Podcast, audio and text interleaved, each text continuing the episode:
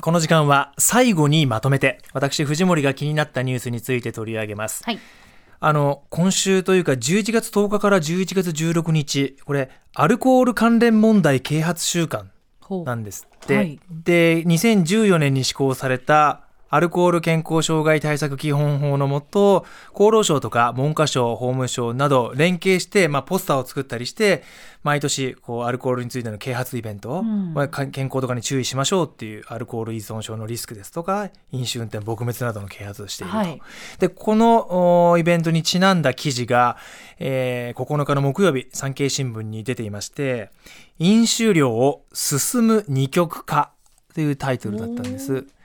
成人1人当たりの酒類の消費量がこの20年間で20%ほど減少しているうん。一方で厚労省のおデータによりますと令和4年のアルコール性肝疾患による肝臓の病気うんによる死者数が6296人で、20年前に比べるとおよそ2倍に増加しているわ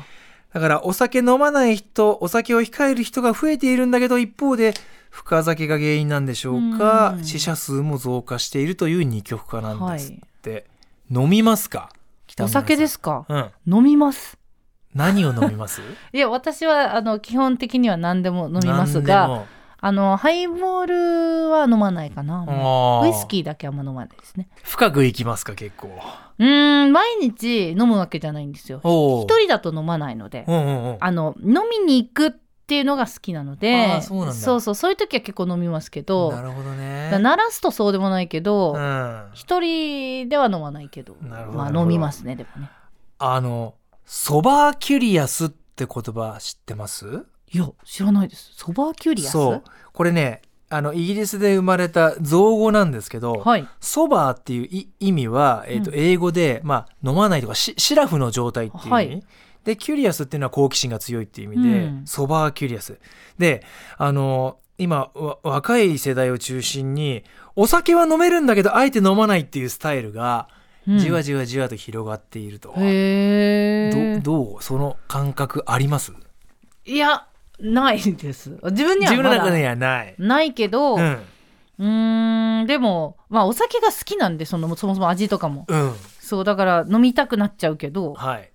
でも飲まない人がいても別に、その、なんとも思わないですけうどんうね。んう、うんんそれはそれでねそうそう。まあ尊藤重森さすべんきどうなんですかえっとね飲んでますよ、うんずっと飲んでたんですけど、うんちょっとね最近今ねもう2ヶ月ぐらい経つかな実は全く飲んでないえ帰国してからはい。ちょっとねサイクルが合わなくてやや体調不良もあったりしてはい改善しようと思って、お酒一旦やめてたらうん、飲まなくても大丈夫じゃんって思い始めおーで今ニュース3やってるから夜ご飯と一緒にお酒飲むことができないみたいな、はいはいはい。今続いてる あ、じゃあソバーキュリアス。なの状か態状態かもしれない、うんでこれあのいろいろまあ関連記事も出てまして、うんあの朝日飲料がね、はい。えー、と2021年に20歳から59歳の男女1万人を対象にしたじ、えー、と調査でこのソバーキュリアスの認知度っていうのはうんまだ全体の3.6%に過ぎないんだけどこの考え自体に考え方自体に賛同できると答えた人が8割以上上ってるんですってあーだからますます増えるかもしれないっていうそうですね。今後もまあ確かにね、はい飲まなくても楽しいですから。 Z 世代の人たち中心に今広がっているそうなんで、まあこのアルコール関連問題啓発週間をきっかけにそうですね、うんちょっと考えてみるのもね、飲み方とか、うん。まあ、楽しく飲むのはいいけれど体をちょっとねそうね、い気たをつわける。ていただきたいということもありますねアメリカなんかで結構この考え広がってるんで、なるほど。はい、注目してみてください